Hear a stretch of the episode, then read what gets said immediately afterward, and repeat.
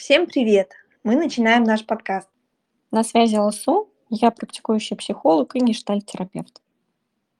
А я Кристина, практикующий юнгианский психолог. Алсу, расскажи, что же это такое внутренний критик? Начнем с того, что это одна из наших частей, от которой избавиться нельзя. Мы же не можем себе отрезать руку. Точно так же и с критиком. Это часть нас, от которой избавиться никак нельзя, но можно ее ослабить. Внутренний критик бывает довольно сильным и разрушающим. Может ощутимо ограничивать и мешать жизни. Кто-то доводит себя до депрессии, неумолимой и беспощадной самокритикой. Другие жестко саботируют реализацию своих идей, проектов, желаний. А кто-то вообще неосознанно выбирает социальную изоляцию, потому что считает себя хуже других. На мой взгляд, социальная тревожность– это самая тяжелая форма самокритики. Это когда мы отдаляемся от людей, перестаем ходить на свидания, нам неудобно перед кем-то разговаривать по телефону, обедать рядом с кем-то, быть в компаниях, где больше двух людей, выступать, проявляться в мире. По сути, внутренний критик– это внутренний голос, который оценивает нас. Как мы выглядим, о чем думаем, о чем мечтаем, что и как говорим. Именно критик говорит нам самые язвительные и обидные комментарии по поводу наших чувств, мыслей и действий. Чем сильнее внутренний критик, тем ниже самооценка и уверенность в себе. Внутреннего критика можно разделить на четыре типа. Первый– это перфекционист.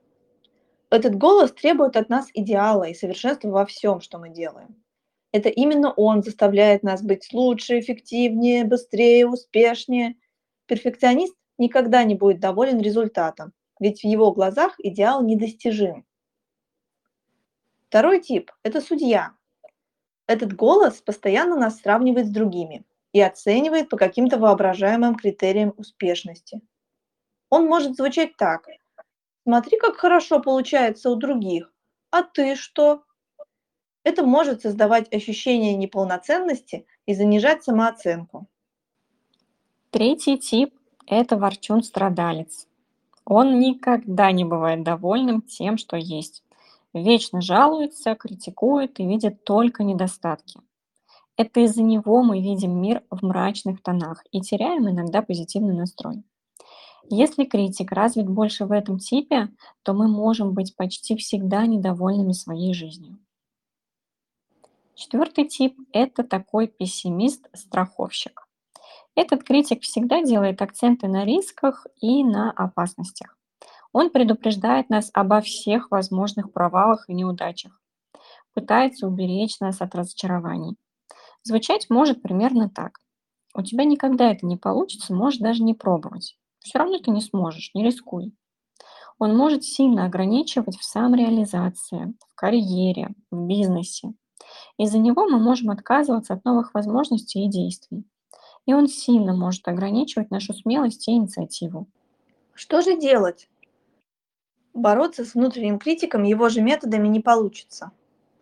Для начала стоит помнить, что критик – это часть психики. Избавиться от него нельзя. Как говорила Алсу начале, это как отрезать себе руку. Но при этом критиком можно научиться управлять и получать от него пользу, Любые изменения мы начинаем с того, что замечаем, что с нами происходит. Да, согласна. Это кажется мелочью, но это самый первый и самый трудный шаг. Во всех жизненных ситуациях просто начать видеть критика. Да, сказать себе, сейчас я себя критикую. Но это неправда. Я талантливый, все делаю верно. А со мной говорит критик, он не объективен, это его работа критиковать.